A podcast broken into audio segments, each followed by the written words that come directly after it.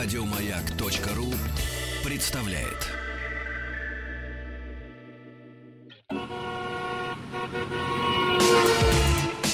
Главная автомобильная передача страны. Ассамблея автомобилистов. Добрый вечер, друзья. А, У микрофона Федор Буцко. Вы слушаете Ассамблею автомобилистов. А, Сегодня у нас в гостях а, адвокат, юрист а, и помощник а, всех обездоленных и просто всех, кому нужна помощь, а, Сергей Радько. Добрый вечер. А, Добрый вечер. Мы будем рады вашим звонкам. Знаю, что и, как всегда, когда приходит Сергей, особенно много. А, Телефон студии мы назовем чуть позже, чтобы вы нас раньше времени... Ну вот, мы, ну вот заготовьте эти вопросы. Телефон студии 8495-728-7171. Но начинайте нам звонить через несколько минут. Я пока заготовил еще свои пару вопросов, потому что сегодня принят в третьем чтении законопроект касаемо техосмотра. Сергей, прокомментируйте, пожалуйста. Я запутался уже. Что там с этим техосмотром? Нужен он, не нужен? Делать, не делать? Что... Ну вот нужен он или нет, это вопрос один, а что с техосмотром, вопрос другой. Если э, интересует мое мнение, то мое мнение он совсем не нужен. А что касается при- принятого законопроекта, то там есть некоторое усиление в отношении того, что если нет э, карты диагностической, то штраф будет на 2000 рублей. Там есть некоторое э, усиление ответственности в отношении тех, кто карты продает, э, в отношении операторов техосмотра и так далее. А, Пока он в силу еще не вступил, но вот когда будет опубликован, узнаем подробности. Но все, я думаю, идет к тому, что э, отсутствие техосмотра будет фиксироваться камерой автоматически. Вроде бы там есть слова о том, что допускается наказание не более чем один раз в сутки.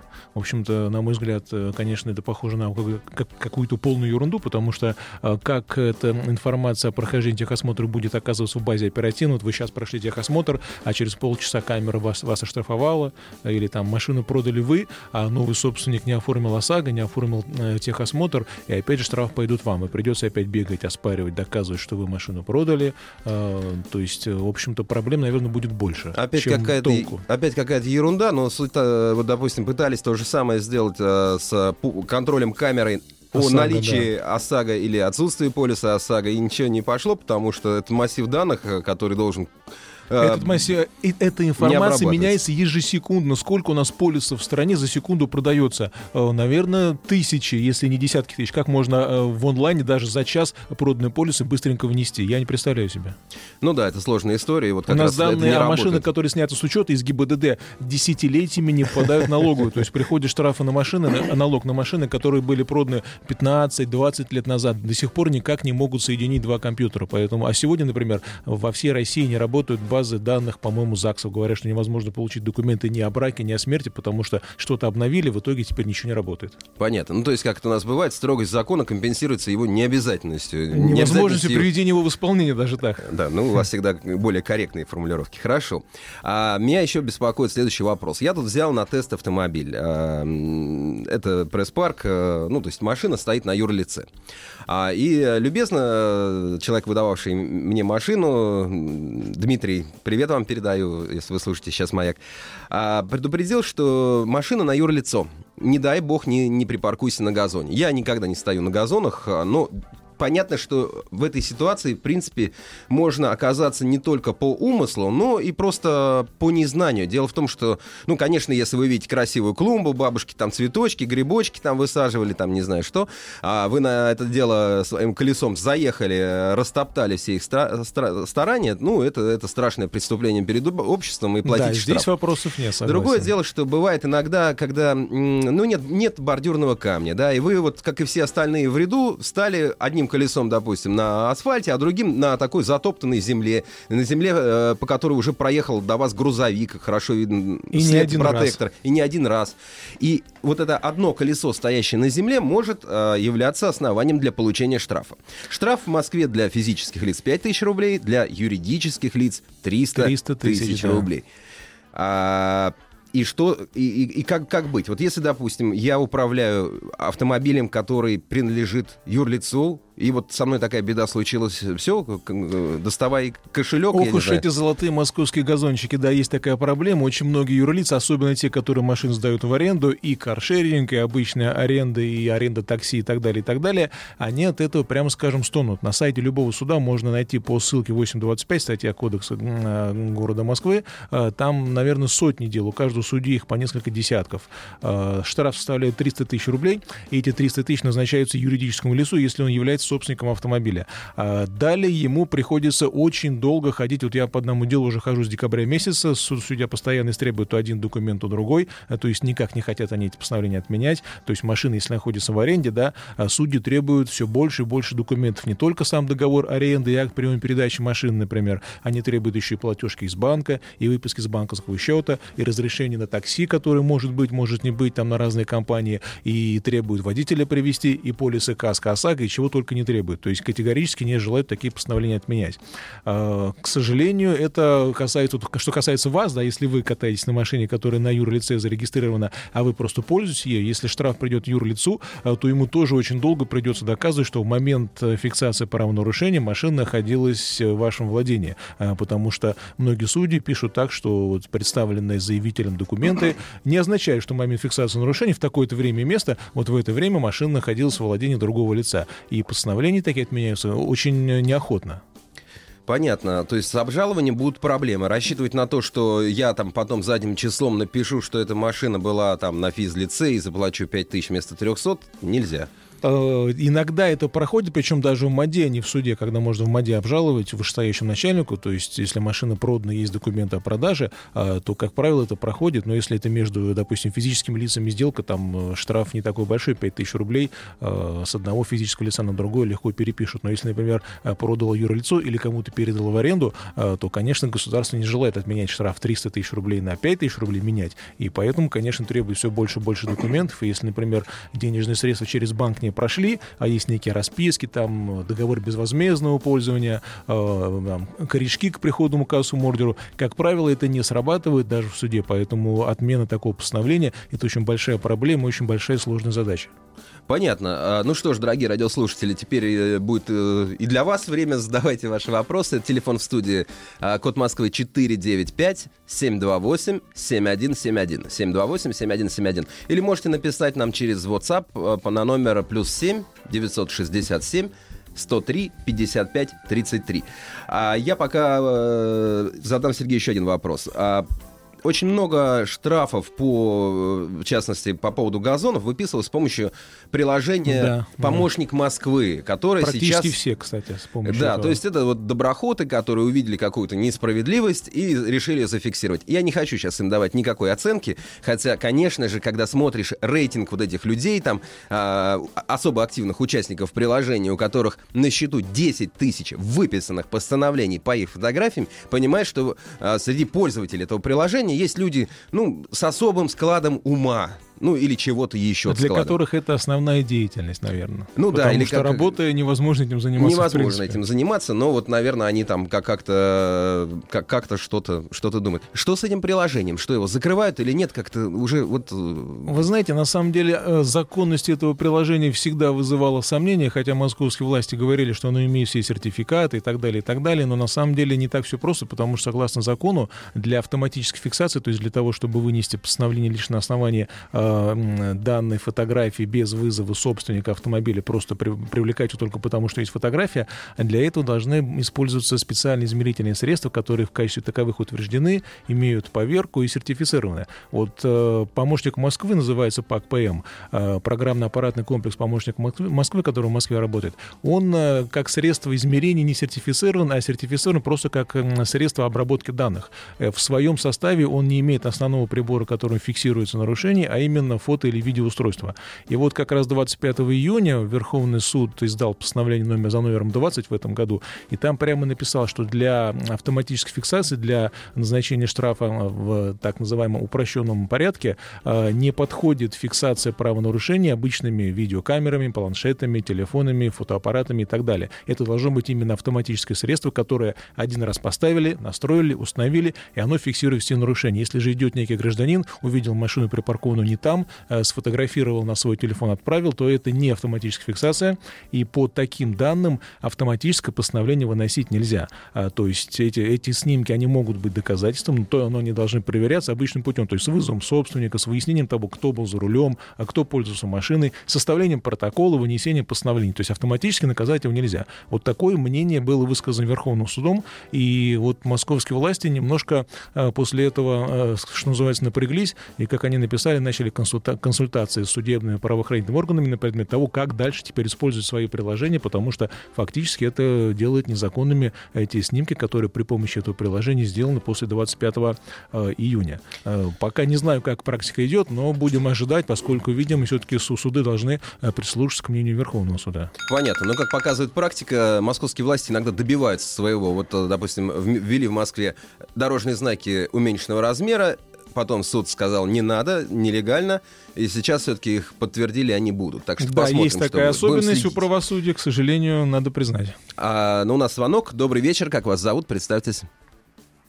Алло, со мной говорите? Да, да? вы в эфире. Добрый как вечер. вас зовут? Откуда вы? Меня зовут, зовут Виктор, я из Москвы. У меня вопрос по поводу м, юридической тонкости э, разрешения на парковку на местах для инвалидов. Да, очень допустим, интересный вопрос, актуальный, да, на сегодня. У меня мама инвалид, я оформил через МФЦ ну, разрешение. Мне официально оформили, и в мобильном приложении парковки Москвы у меня появилась строчка запись, что там разреш... оформлено разрешение для парковки для инвалидов. Этого достаточно, чтобы парковаться? Или еще нужно знак инвалид оформить? Согласно ПДД, а знак я понял. Он я понял, в чем вопрос. нет? Э, Тем более, извините, я сразу, ну, как бы с подковыркой задам вопрос. Вот, предположим, я маму привожу на вокзал, э, паркуюсь на месте для инвалидов, ставлю знак, как все положено. А маму сажаю в поезд, она уезжает. Я возвращаюсь к машине, ко мне подходит э, полицейский или там кто там, представитель парковки, и говорит, у вас нет инвалида, нет э, инвалидного разрешения оригинала, платить штраф. И что мне делать? А что касается наличия этого знака, согласно ПДД, мы будем говорить сначала ПДД, потому что это федеральная норма, федеральный закон, поэтому необходимо от него отталкиваться. Так вот, ПДД разрешают парковаться на месте, обозначенным знаком или разметкой для инвалидов, а для тех транспортных средств, на которых имеется опознавательный знак инвалид. А, то есть для того, чтобы стоять на этих местах, знак инвалид должен быть обязательно. Без него, в каком бы вы реестре не были, какие бы вы разрешения не имели, парковаться нельзя. То есть есть, машина, есть есть на машине опознавательный знак, можно стоять на этом месте для, инвалидов.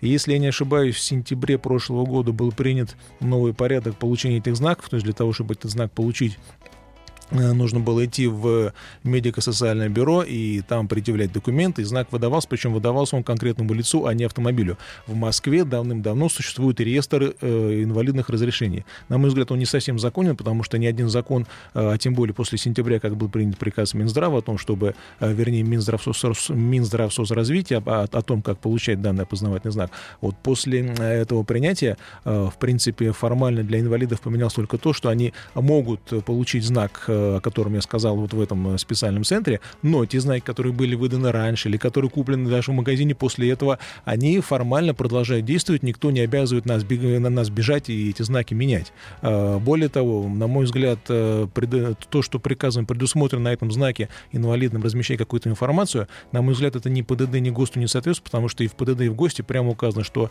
опознавательный знак инвалид, он должен в себе содержать всего лишь э, тот самый логотип человека в кресле. Никакие цифры, там, фамилии, имена там, там находиться не должны. Но это ладно. Но в любом случае, если вы привезли э, инвалида, если вы управляете машиной, у вас в салоне сидит инвалид, если вы его перевозите, вы знак можете установить, можете поставить машину на соответствующее место. Если вы человека высадили, дальше никуда не едете, то, в принципе, никакого нарушения нет, пока вы не поедете, потому что наказание из-за управления транспортным средством с незаконно установленным знаком инвалид. То есть, если машина стоит на парковке, и к вам подходят, говорят, на каком основании у вас знак установлен, вы можете ничего не объяснять, потому что вы машины не управляете. Вы можете знаки спокойно снять и ехать дальше. Вернее, даже вы обязаны их снять, если вы высадили бабушку там или кого-то, кого везли э, с инвалидностью, вы не имеете права дальше этим знаком пользоваться, вы должны его снять и ехать без него. В противном случае будет штраф 5000 рублей. Но в Москве все несколько иначе, к сожалению, потому что когда был реестр инвалидов, э, то э, эти э, знаки привязывались к конкретному автомобилю, они внесены в реестр, и когда машина стоит со знаком инвалид на инвалидном месте, то первое, что делают сотрудники АМПП, они проверяют, есть ли этот номер автомобиля в реестре. Если он есть, вопросов нет. Вот если его там нет в реестре, но знак все равно есть, на мой взгляд, тоже нет никакого нарушения, потому что реестр разрешения города Москвы, он не соответствует той норме, которая сейчас действует по поводу, по поводу получения этого знака. Поэтому то, что машин нет в реестре, ровно счетом не означает ничего. Тем более, что если нет водителя, и у него даже, даже спросить нельзя, где документы, где инвалид, которого якобы привезли, а то, в принципе, эвакуировать машину в таком случае нельзя. Понятно. Ну, на самом деле, не, не все понятно. Я вот э, да, со своей стороны могу вот, сказать, к сожалению, это так. Могу сказать, что вот правительство Москвы планирует э, вот на этом знаке инвалид, который специально выдается в, в медико-социальном бюро, или как это называется правильно, вот в этой дополнительной организации, курирующей людей с ограниченными ну, возможностями. скажем так. Ну да, в Собесе каком-то там да. Да, э, выдает эти знаки, то они будут привязываться к человеку, непосредственно имеющему они инвалидность. к человеку привязаны, да. И он сможет вносить туда до двух двух автомобилей, на, котор... на которых он сможет передвигаться.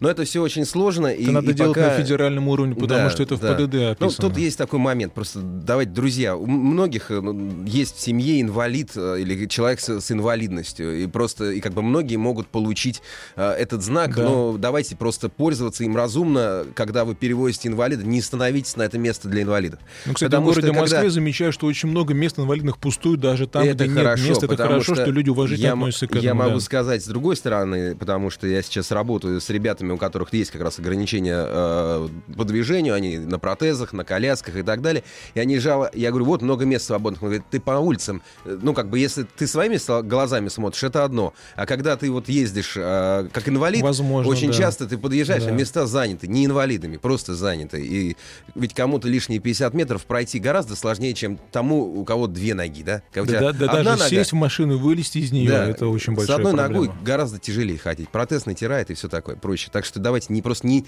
если у вас нет на то основания, не становитесь на место для инвалидов, и будет нам все хорошо. А у нас следующий звонок. Добрый вечер, спасибо, что дождались. Как вас зовут? Алло, добрый день. Да, слушаю добрый вас. день.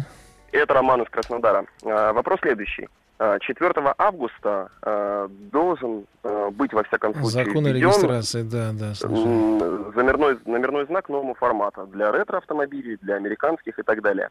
Один раз уже это все дело сдвигали. Вопрос следующий. Э, я этот знак люто и бешено хочу повесить на свой Москве-412 4 августа. Э, можно ли это делать, введут ли они этот знак в обращение? Э, пока, пока это неизвестно, потому что закон о регистрации транспортных средств, который должен вступить в эту дату, да, он, э, по-моему, будет откладываться, потому что там все-таки есть некоторые технические моменты, и обсуждается, опять же, возврат к тому, чтобы выдачу номерных знаков привязывать к коду региона, где зарегистрирован собственник, то есть пока есть много проблем такого чисто технического порядка, поэтому пока трудно сказать вообще, заработает ли данный закон, а тем более, как можно будет получить эти, эти эти, эти, эти, эти знаки. Но думаю, что все-таки, скорее всего, на полгода, наверное, отложат вступление этого закона, поэтому придется пока подождать. А, ну да, действительно, друзья, э, дело в том, что Сергей э, отлично информирован, он знает все про законы, иногда знает э, много, много чего еще. Но будущее угадывать пока да, не Да, но угадывать будущее, это дело такое неблагодарное у нас. Вот, например, там электронный там ПТС, там как, как мы годами откладывали, да, откладывали. Да, до ноября вроде бы еще, да, еще некоторые действия потом должны быть исключены, потом опять, возможно, продлят. То есть все это не очень так просто, поэтому трудно загадывать. А, телефон в студии 8 495 728 7171. И мы видим ваши смс на номер WhatsApp 967 103 5533. А, спрашивают нас о такси. Работаю более 10 лет. А что вам известно о новом законе о такси? Ходят слухи, что запретят иностранцам работать в такси. Но ведь сейчас у нас половина, половина иностранцев э, управляет такси, пишет наш слушатель. Есть несколько вариантов, насколько я знаю, законопроекта о такси. Идут жаркие споры в Госдуме, но сейчас вроде как Госдума уходит на каникулы, поэтому я думаю, что все это будет обсуждаться более серьезно в осеннюю сессию. Но э, что касается сейчас, да, сейчас э, у нас опять же была длинная история с э, внесением, по-моему, изменений в закон о безопасности дорожного движения, где было написано, что а, заниматься профессиональной деятельностью могут только лица с э, российским национальным водительским удостоверением. Это, э, вступление этой нормы в силу откладывали примерно, по-моему, с 2014 года несколько раз. Э, в, этом году, в прошлом году должна была вступить в силу, опять ее отменили и сделали формулировку. Э, могут работать со своим национальным удостоверением люди, где на родине, у, у которых русский язык является государственным. То есть, то есть практически все страны СНГ подпали под эту категорию, поэтому, опять же, получается, что все иностранные водительские удостоверения вот для э, граждан ближнего зарубежья подходят для работы в качестве профессионального водителя, будь то там такси, грузовика и так, Так далее. что ж, сейчас украинцев исключат, что ли? Они же А, отменили русский язык. Да, кстати, ладно, не- получается, что им придется получать либо международное удостоверение, либо наше национальное э, российское, да. Ну, в принципе, если ты здесь живешь и работаешь, это вполне Ну, в логично, какой что сколько ты принят закон о поездишь, а такси, потом... конечно, комментировать пока не берусь, потому что, как сказал, будущее предсказывать не умею. Ну да, конечно. У меня тоже был опыт такой. Я жил некоторое время в Германии, там разрешено некоторое время ездить по своим национальным правам, но если ты больше полугода, э, или раньше это был год, э, ездишь в стране, то будь любезен, пойди, сдай экзамен. Это, кстати, не так просто оказалось в моем случае. Вот, но сдал. Сдал экзамен, получил немецкие права и ездил благополучно. А, Продолжим после перерыва. Главная автомобильная передача страны. Ассамблея автомобилистов. А, Друзья, мы продолжаем. У микрофона Федор Буцко. А в, госта- в гостях у нас сегодня юрист Сергей Радько. И мы а, принимаем ваши вопросы, а, ваши звонки по номеру в Москве 495-728-7171 или а, через мессенджер WhatsApp а, 8 967 103 5533. А, ну вот уже кто-то успел дозвониться. Добрый вечер. Как вас зовут? Представьтесь. Алло, Да, вы в эфире. Слушаем вас. здравствуйте, меня зовут Марина, я из. Москвы. Алло, Да, да, Да, Марина. слушаем вас. да, вы со мной. У меня такой вопрос. Существуют ли какие-нибудь правила, как правильно сказать, езды, проезда такси по выделенным полосам? Существует пункт, по-моему, 8.12 ПДД. Там прямо написано, что машины, которые используются для перевозок в качестве, в качестве такси, имеют право пользоваться выделенными полосами для общественного транспорта. А где-то введены ограничения, раз ты едешь по выделенной полосе, то не стоит метаться из стороны в сторону, подрезая все и вся. Но вопрос подрезания, пути. перестроения, они как бы регулируются общими нормами, по-моему, пункта 8, который, который касается правил маневрирования. Поэтому тут у вас два вопроса. Один не, по ну поводу у меня выезда, не два другой... вопроса. Что Если вас бы- задело? Расскажите, Ма- Марина, вот Ну, пожалуйтесь, что, ну что случилось? по Москве, я езжу каждый день э, достаточно далеко. Что им выгодно, они едут по полосе выделенной. Как только встал автобус, они тут же мечутся в левую полосу. Ну, если там есть э, возможность перестроиться, есть нет, прерывистая линия, значит... э, нет, прерывистой, прерывистой линии не бывает, им все равно.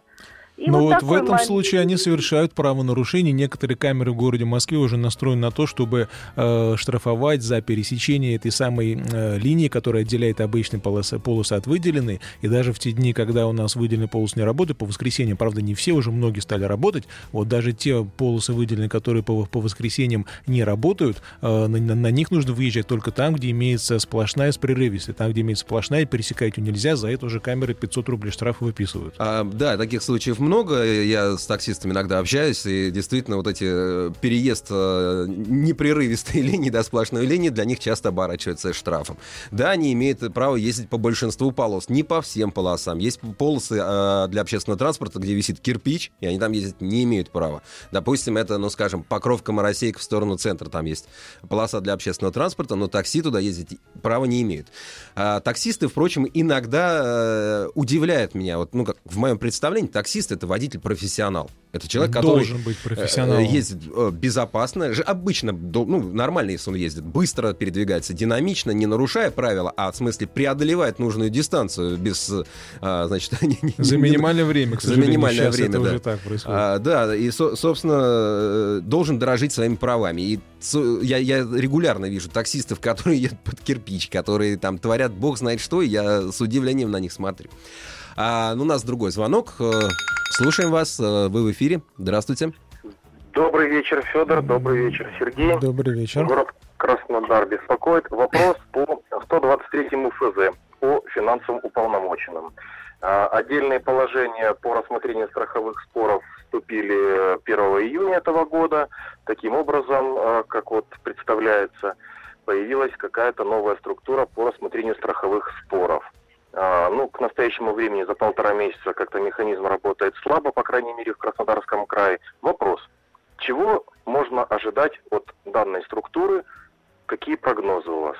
Спасибо за ответ. На мой взгляд, ничего особо кардинального ждать не следует, потому что у этой структуры, в общем-то, нет никаких э, полномочий давать какие-то обязательные указания, тем более издавать некие там нормативные акты, которые обяжут страховую компанию заплатить вам, если она не, не заплатила, не доплатила, там, не признала случай страховым и так далее. То есть, опять же, здесь, э, наверное, это будет носить некий рекомендательный характер, может быть, э, это, это будет э, сделано для того, чтобы там обобщать информацию, там, какие-то жалобы на страховщиков и так далее, чтобы потом, если если э, количество жалоб на какую-то страховую компанию будет э, большим, может быть, данный орган будет передавать эту информацию в регулятор, то есть Центральный банк, тот уже будет принимать меры своего реагирования. Но, наверное, каждой конкретной проблеме, если, как обычно, ну, самый частый вопрос, да, страхование доплатило там 30, 40, 50 тысяч рублей. А понятно, что с каждым конкретным случаем, наверное, эти уполномоченные справиться не смогут, поэтому думаю, что эта э, структура, наверное, не будет сильно эффективной. То есть все равно придется идти в суды, обращаться к страховщикам с претензией, претензии, оценивать ущерб и так далее. Но пока сейчас, как вы сказали, с 1 июня это, это действует, пока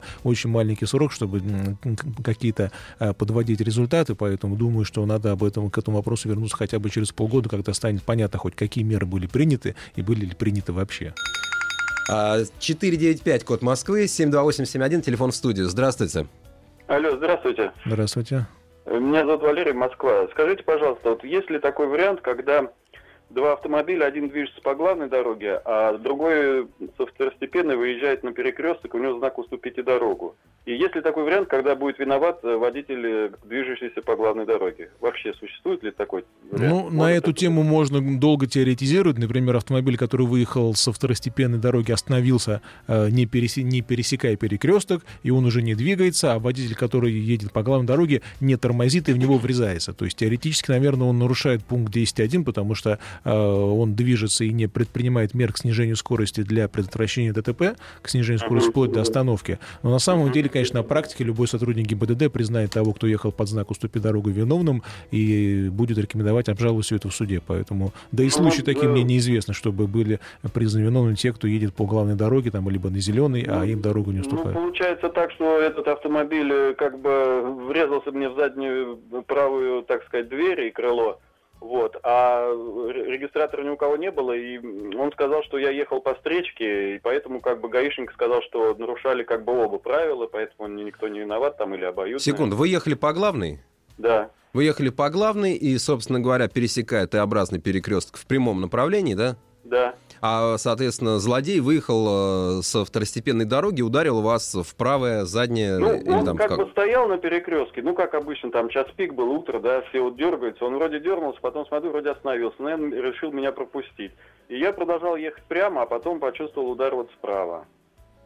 Но если вот. так, как вы говорите, то я, честно говоря, вашей вины в этом ДТП не вижу. А, поэтому, наверное, если сотрудник ГИБДД признал вас виновным, нужно это постановление обжаловать это в суд уже надо подавать, да? Или вышестоящему начальнику, либо э, в суд. А вас признали виновным или вас обоих признали виновным? Нет, э, э, ГАИ написала, что виновника установить не представляется возможным, потому что не было ни у кого регистратора, не было свидетелей, как бы, и вот как бы никто не виноват. Вот в таком оно такое заключение было. Тогда страховая компания выплатит по половине ущерба каждому, и тогда вам угу. придется на оставшуюся часть ущерба подавать иск непосредственно к виновнику, и, возможно, угу. даже э, в ходе этого дела дела придется назначать автотехническую экспертизу на предмет э, выяснения, кто какие правила соблюдал, нарушил и чье нарушение э, находится в прямой причинной связи с ДТП. Понятно. есть, к сожалению, долгий Последний путь. вопрос. А вот э, сроки подачи в суд, вот они как-то какие-то есть сроки? Общий срок исковой давности три года. А, Поэтому... Так что у вас еще есть время, да. Но ну, лучше не затягивать, потому что виновник может машину продать, вы свою машину отремонтируете, следов не останется, и у эксперта, в общем-то, э, не будет никакого материала для исследования, кроме как э, не очень, может быть, э, хорошо составленные документы сотрудникам ГИБДД, схемы, там, фотографии и так далее. Эх, а, я понимаю, что, как, как, наверное, мало кому хочется идти в суд. Ага, да? Ну, вот как а если себе нет представ- другого представ- варианта, особенно если ущерб э, большой, хотя если он небольшой, там 30-40, ну до 50 тысяч рублей, наверное, идти совершенно, не, совершенно незачем, потому что это реально потеря времени, си- сил, нервов и денег и всего прочего. А, ну, я знаю, что есть люди, которые специально, э, вот э, Сергей мне успел в перерыве рассказать об интересной истории. а, есть люди, которые специально устраивают ДТП э, и ухитряются на этом заработать. Причем речь идет не о банальных автоподставщиках, э, которых, в общем, в общем, Автоподставщики — дети в сравнении с другими мошенниками. Есть такая схема мошенничества на страховом рынке, и об этом страховщики знают, и об этом надо рассказать, когда, а, например, некий товар, который там, это может быть там партия одежды, может быть партия хрусталя, чего угодно, эта партия страхуется в страховой компании, но при этом понятно, что страховые сотрудники, скорее всего, заинтересованы, и поэтому они внимательно документы не смотрят, вроде как есть документ о наличии товара, он страхуется на определенную сумму, на миллион рублей, там 3, 4, 5 миллионов рублей. Потом этот товар э, грузится в некую машину, которая везет его по маршруту, там, Москва-Рязань, например, и где-то на трассе происходит э, ДТП. То ли машина переворачивается, то ли она сгорает, в общем, весь товар погибает, э, и страховая компания выплачивает ущерб э, тому, кто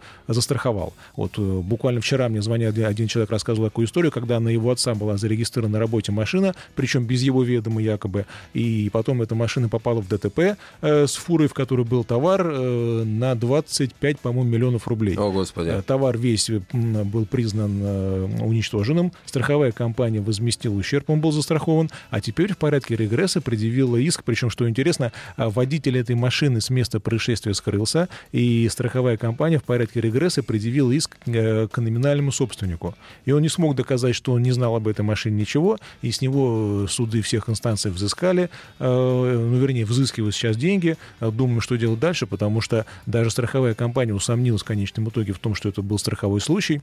Правда, деньги вы- выплатила. Сейчас возбуждено уголовное дело по мошенничеству в отношении неизвестных.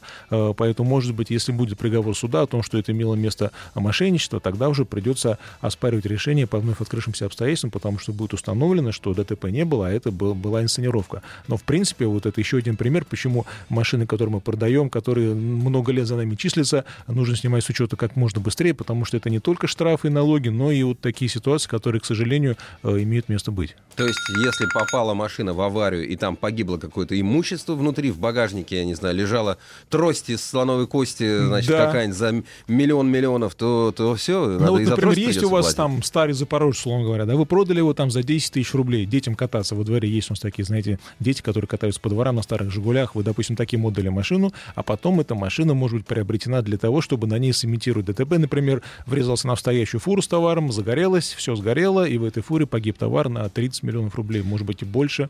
А поскольку виновник ДТ- ДТП мог с места происшествия скрыться, его нет, э, по вашим документам он не проходит, вы собственник машины, и к вам предъявляется в конечном итоге иск. Кель кошмар. А, Да. Как говорят наши французские друзья, так что на ком висит какая-то неучтенная машина, бегите скорее ее снимайте А если учета. продали, то контролируйте снятие уч- с учета м, покупателям, потому что это тоже чревато. Но у нас звонок в студию по номеру 728-7171, м- код Москвы 495. Здравствуйте, представьте, пожалуйста. Здравствуйте, меня зовут Дмитрий. Здрасте. Откуда я вы? хотел э, с Москвы. Да? Я хотел бы узнать следующий вопрос. У меня угнали машину, вот и страховая компания выплатила э, сумму не полностью страхового возмещения. Не всю страховую стоимость, да? Да, да, да. Я даже А знаю вычет- почему, да. За вычетом э, использования автомобиля и за вычетом полностью э, страховой премии за год. То есть машина была э, застрахована э, на год, но с э, рассрочкой по половинам. А машина была новая, сколько лет ей было? Какой год эксплуатации был? Три, три- три года автомобиль был. Это был третий год эксплуатации, да? Да, нет, это четвертый, вот начало Так. четвертого. Вот. Мне Я- хотелось бы узнать, э, вообще имеет смысл в суд подавать на остаток суммы или нет. А какой остаток вы имеете в виду? Остаток до страховой стоимости или та сумма страхового, страховой премии, которая не была, не была выплачена? Э, сумма страховой премии, сумма за учетом э, утраты как товарной стоимости автомобиля. Э, что касается страховой премии, то, скорее всего, страховщик прав, потому что если у вас был договор оговорен, что вы обязаны страховую премию платить, это ни в коей мере не э, снимает с вас обязанность уплатить эту премию в любом случае. Ну, конечно, все зависит от условий страхового договора и особ- особенно условий страхования. Что касается страховой суммы, то есть такая история, действительно, страховая сумма машины уменьшается, но э, когда я читал правила страховых компаний, про правила страхования, там очень много нюансов, поэтому внимательно почитайте, там указывается это. Автомобильная передача страны. Ассамблея автомобилистов. А вместе с Сергеем Радько разбираемся в в разного рода коллизиях. Э, Итак, Сергей, то есть если я купил машину новую, а, застраховал ее по каско на полную сумму, ее, вот, не дай бог, угнали, или она там как-то, в общем, уничтожена. Тотальная, да. затоталили, есть Да. такой профессиональный глагол. А, что же получается? Я не получу за нее э, страховую, э, страховую сумму, да, указанную в договоре? А дело в том, что по закону страховая сумма это та сумма, которая составляет стоимость имущества, если оно действительно утрачено, угнано, там полностью исчезло, да. Но э, в 2013 году было разъяснение Верховного суда, которое разъяснило, что в случае, если машина была угнана, похищена или уничтожена, да, э, то выплачивается полная страховая сумма. Но э, в конце декабря 2017 года было очередное разъяснение Верховного суда, и по конкретным делам практика уже появляется такая, что э, надо смотреть не страховую сумму, которую пишется в полисе. В полисе пишется страховая сумма полная, да, там 2 миллиона рублей. Но когда мы откроем правила страхования, там нужно очень долго читать, считать и перечитывать, пересчитывать э, нормы, потому что там идет ссылка с одного пункта на другой, со второго на третий. В итоге, если почитать, мы можем узнать, что страховая стоимость уменьшается в среднем примерно на 0,05% от стоимости автомобиля в день. То есть 5 это сотых в день, значит, за 100 дней на 5%, и за год, соответственно, получается... порядка 18, ну, примерно около 20%, поэтому если машина была застрахована в начале эксплуатации там на 2 миллиона рублей э, в первый день эксплуатации, а угоняет ее в последние дни эксплуатации, не дай бог, да, то вы получите не ту страховую сумму, которая указана в страховом полисе как э, полная страховая стоимость э, автомобиля, а за вычетом. И нужно смотреть, потому что страховые компании э, очень давно запрятали эти расчеты в глубину правил страхования. Еще скажу один момент. Когда мы читаем полис, страховой полис, он выдается на одном листочке, внизу очень мелкий текст, в котором написано, что я получил правила страхования, я их прочитал, я с ними ознакомлен, понимаю, принимаю, согласен и так далее. На самом деле реальные правила страхования на руки не выдаются, их приходится искать на сайте страховых компаний. Поэтому если вы оформляете полис каска, вставите подписи, читаете внизу мелким текстом ш- слова о том, что я получил правила страхования, и спрашиваем у страхового агента, а где правила страхования, которые вы мне якобы выдали? Пожалуйста, дайте мне их, я их почитаю. На сегодняшний день каких, в каком они виде существуют. Сергей, а в них разобраться без юридического образования можно? Разобраться в них, наверное, можно, но разбираться нужно, к сожалению, приходится э, при каждом конкретном случае. Угон машины, Понятно. неполная страховая стоимость, э, возврат машины, там, повреждения, как она оценивается, с пробегом, с товарной стоимостью и так далее. То есть Эх, все это очень Поэтому сложно. ставим галочку или ставим дальше. Понятно.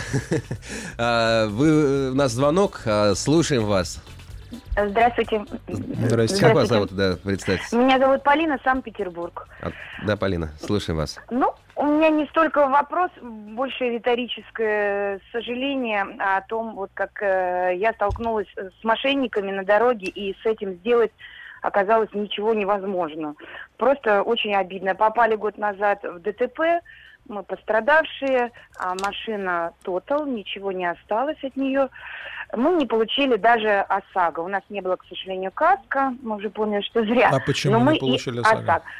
А оказывается, есть пробел в законах такой. Э, Человек на лесовозе, который вот практически чуть не убил нас, а, имел а, поддельную страховку. Даже там целая схема, он ее заменил. То есть он предъявил сначала одну в момент ДТП, а потом другую, которая оказалась якобы на, прос- на просроченном бланке, и все, страховые отказали в любой выплате, мы не получили ни копейки. А, дальше хозяин э, лесовоза теперь не несет ответственности, а водитель сказал, что он сел покататься, ну вот документы не знал, что отдельные, хотя, ну, как это слухи, это не доказать уже, что они нарочно так сделали. И получается, вот так можно ехать э, по дороге, в тебя врезается лесовоз, разбивает машину, ты чудом жив, но не получаешь ни копейки даже ОСАГО.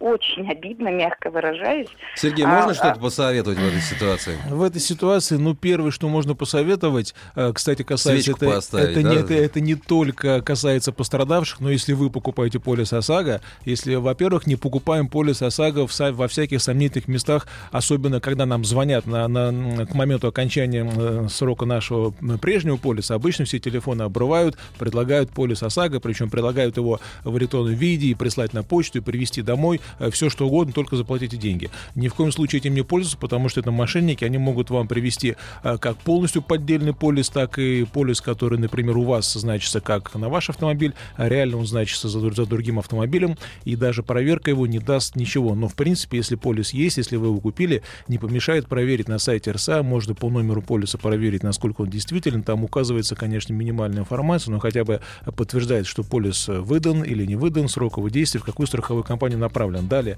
на месте происшествия, если есть ваш оппонент и предъявляет полис, прям сразу проверите при помощи телефона, опять же, на сайте РСА, действует ли его полис. Потому что если его полис не действует, то тогда сотрудник полиции хотя бы выпишет ему штраф за отсутствие страховки, но вы уже будете знать, что ваша ОСАГО не работает, и, в общем-то, не имеет смысла ходить по страховым компаниям. А так с этими полисами, конечно, очень большая беда в последнее время, потому что есть полисы, которые реально поддельные, люди покупают их, э, потому что не хотят платить большие деньги за страховку, которая вызывает сомнения. Да? Есть случаи, когда люди покупают полис ОСАГО, как я уже сказал, в сомнительных местах, они не знают, что он у них не действует, пока, не дай бог, не случится э, беда. Но в любом случае главный совет — это покупать полис ОСАГО только в проверенных местах или смотреть на сайте страховщика места, где продаются, или у проверенных страховых агентов, у которых покупаете вы, ваши знакомые много лет, или прямо в офисе страховой компании, или в электронном виде. А в электронном виде смотрите, где покупаете, потому что есть вот компания... Сайты мошенники мошенники, Сайты мошенников много, их в день там по 100 штук блокируют.